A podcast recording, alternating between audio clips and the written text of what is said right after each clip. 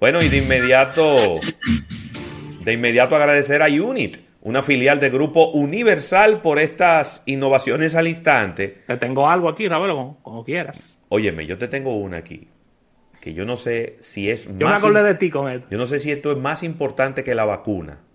¿Cómo? Pero espérate, me paré, me paré. Párate.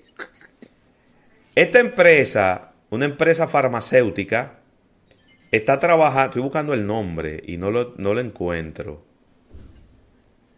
Bueno, ellos están trabajando y lo tienen ya muy adelantado. Un spray nasal que te protegería por 24 horas contra el COVID-19. Ah, pero eso es importante para los viajeros, sobre todo. Como no hay vacuna, ¿verdad? No hay vacuna. Porque si usted se pone una vacuna, ya tú estás resuelto.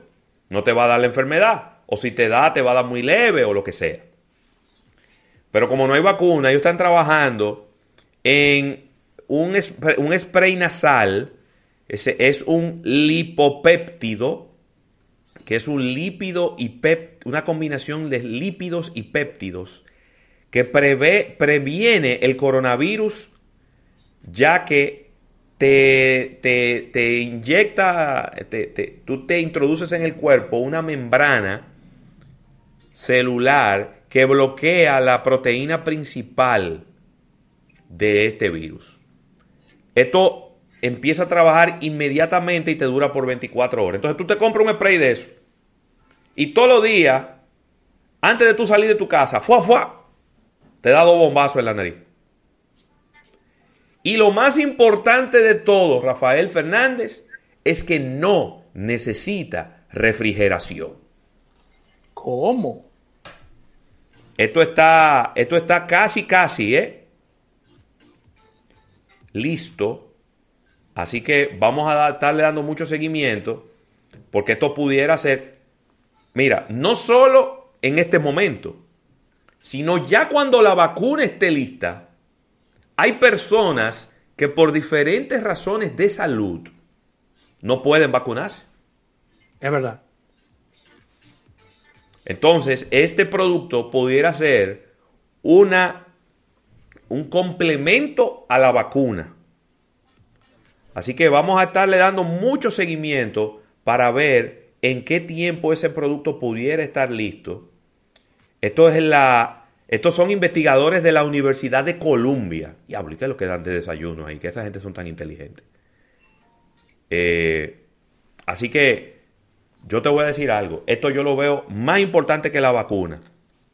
Porque es un producto que pudiera estar listo y pudiera ser más rápido y pudiera llegar. No, esto todavía no tenemos precios, Raymond. Pero pudiera llegar a más lugares. A Raymond quiere hacer un pedidito. Ya que Raymond quiere hacer un pedido, parece ¿Eh? que todavía no. Todavía, ni siquiera, todavía ni siquiera está en fase de producción, pero ya se está trabajando en esto y parecería que puede desarrollarse y producirse más rápido que una vacuna, Rafael.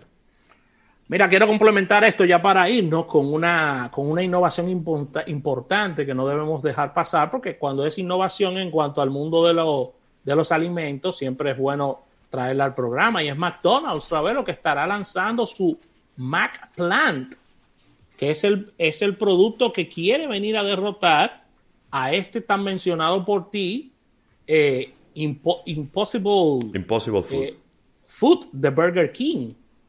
Mac Plant es una hamburguesa, me encantaría que la pruebes, adelante, Ravelo, hecha a base de plantas. Con lo que McDonald's está buscando ganar los clientes que rechazan el consumo de carne y también entrar en el, en el marco competitivo de su archirrival Burger King. Luego de que el sector de fast food fuera uno de los más afectados por el tema de la emergencia sanitaria, eh, McDonald's nos está presentando esta, esta hamburguesa eh, en base de plantas y esto está hecho a base de, de una serie de, de, Ellos hicieron una especie como de focus group para, para, ver cuáles eran las plantas que quizás eran más agradables en combinación con, con el famoso pan de McDonald's para generar un producto saludable, un producto que no tenga situaciones en su elaboración. Y el Mac Plan está siendo diseñado exclusivamente para McDonald's, según eh, dice. Entonces, no tengo aquí el detalle de cuáles serían las, las plantas que estarían. Sí, hombre, pero eso es algo, eso son guandules, eh, garbanzo y cosas de esas. Exactamente. Sí, porque le dicen planta, pero no es una mata, no necesariamente tiene que ser una hoja, puede ser un grano, puede ser un, una legumbre de esas. Así que mira, Ravelo, según, según Euromonitor, el mercado estadounidense de los sustitutos de la carne crecerá en 2.500 millones de dólares de aquí al 2023. ¿eh? Sí, hay mucho mercado para eso. Hay que mirar para allá. ¿eh? Sí. Tú sabes que yo vi una noticia donde Pizza Hut anunció que le va a poner a sus pizzas estas salchichas que no son de carne. También. También. Muy bien. Sí, porque la gente lo está pidiendo. Claro que sí. Así que con esta información cerramos estas innovaciones al instante, agradeciendo a Unit de los amigos de Grupo Universal y al retorno venimos con el más esperado, que ese es Víctor de Chan. Luego de los comerciales, seguimos